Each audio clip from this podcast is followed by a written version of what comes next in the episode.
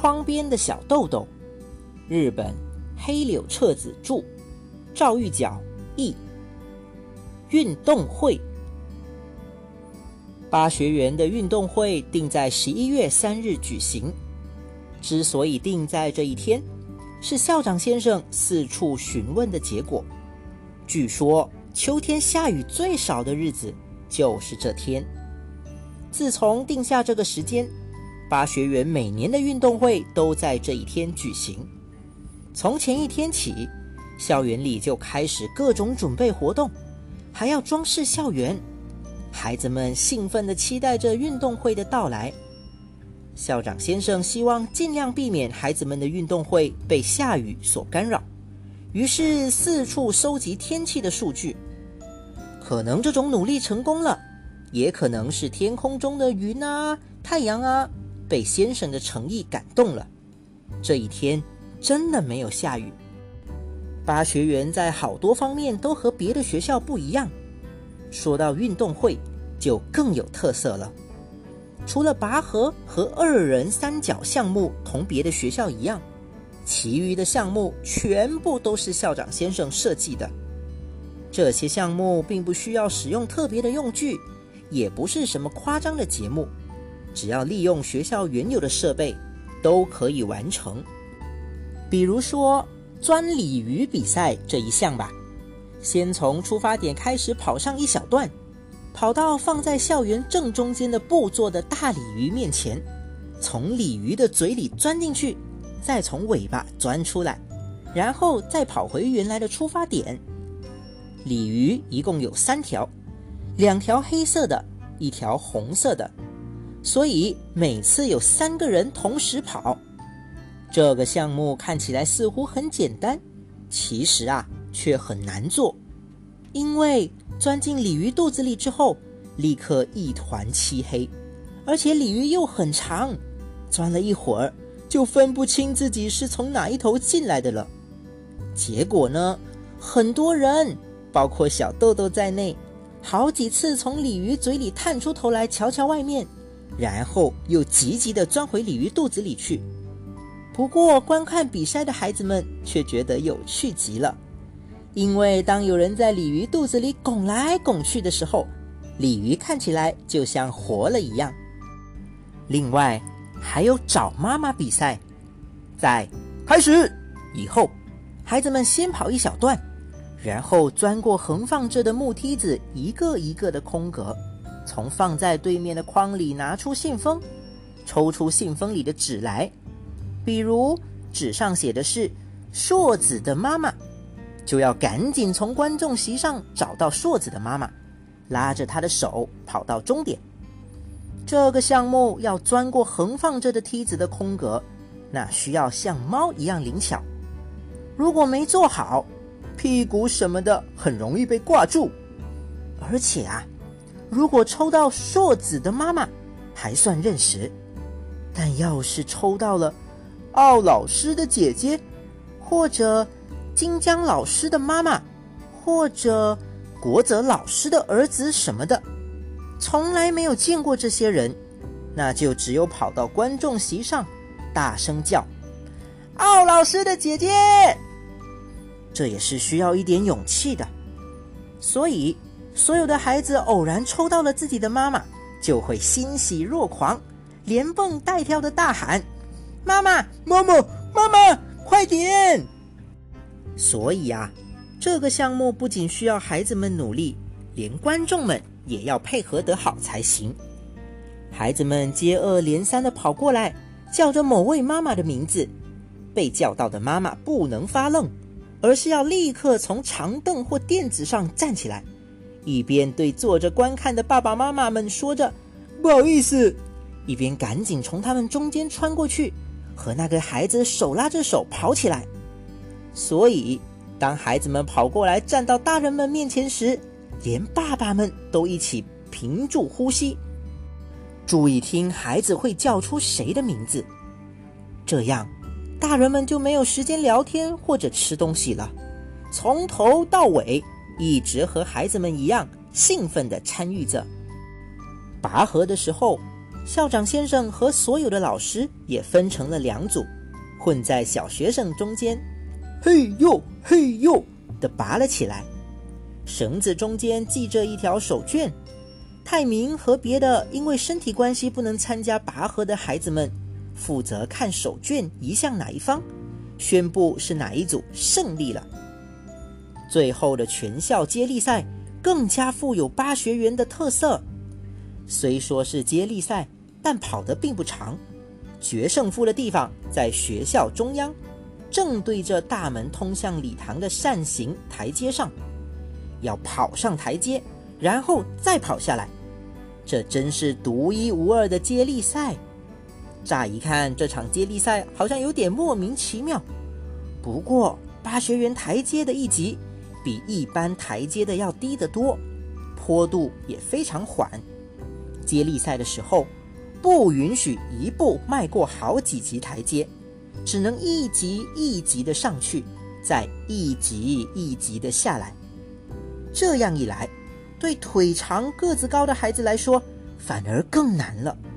孩子们每天吃午饭时都要上的这些台阶，居然可以作为运动会的设施，大家都感到很特别，想想又很有趣。叽叽喳喳地跑上来，跑下去。从远处看这幅情景，简直像是美丽的万花筒。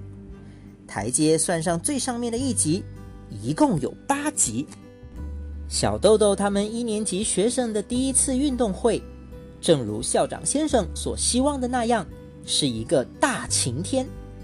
大家在前一天就做了好多折纸，有链子啦、金色的星星啦，装饰得到处都是，像过节一样。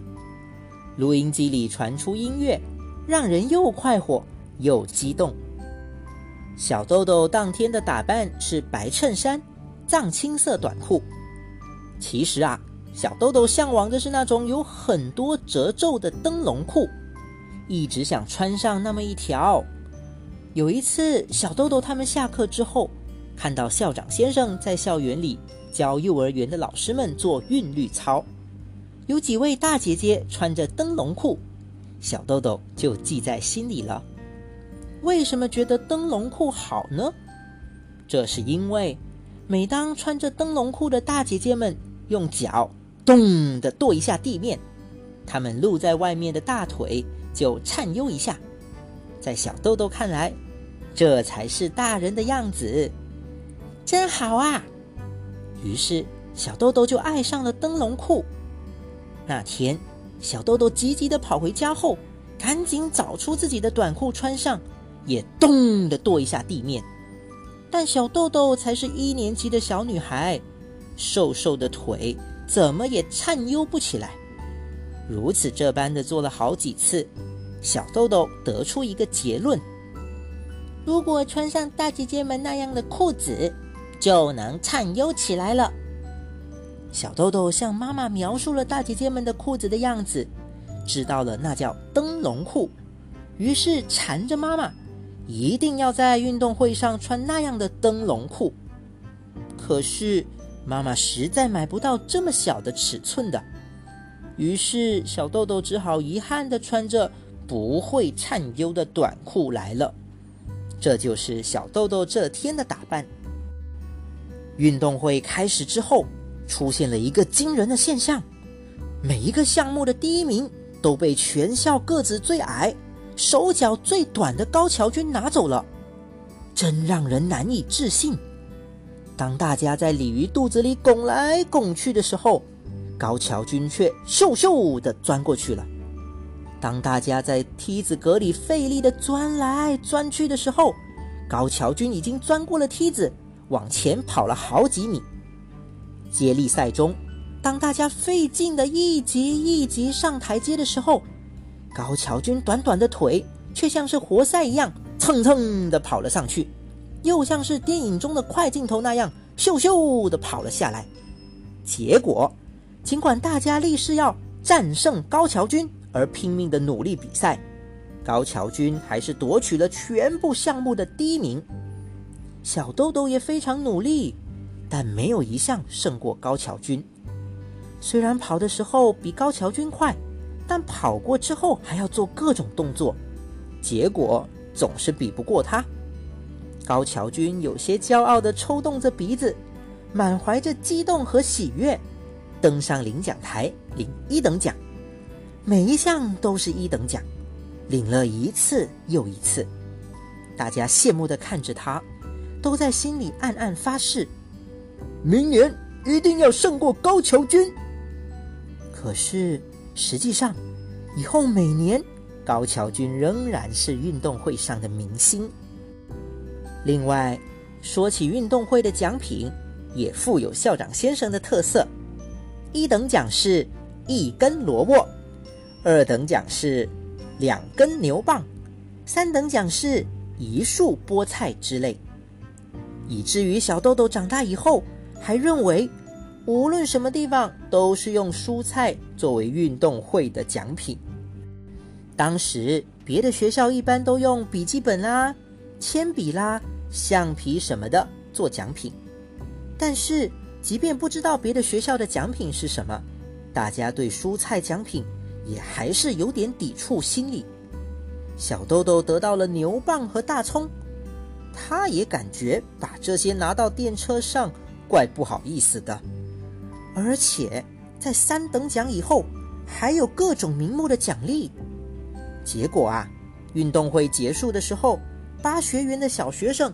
每个人手里都拿着蔬菜，虽然孩子们还不太清楚为什么拿着菜从学校回家不好意思，但有的人担心别人说自己真奇怪，那就怪讨厌的。不过，如果是妈妈让自己去买菜，从家里提着菜篮子去菜店，那就不觉得有什么不好的了。有一个男孩子得到了卷心菜，感觉拿着很费事。想来想去，研究了各种拿法之后，终于说：“算了吧，拿着这个回去挺害羞的，还是扔了吧。”校长先生好像听到了大家在嘀嘀咕咕的抱怨，于是走到提着胡萝卜啦、萝卜啦之类蔬菜的孩子们面前，说：“怎么了？不想带回去吗？”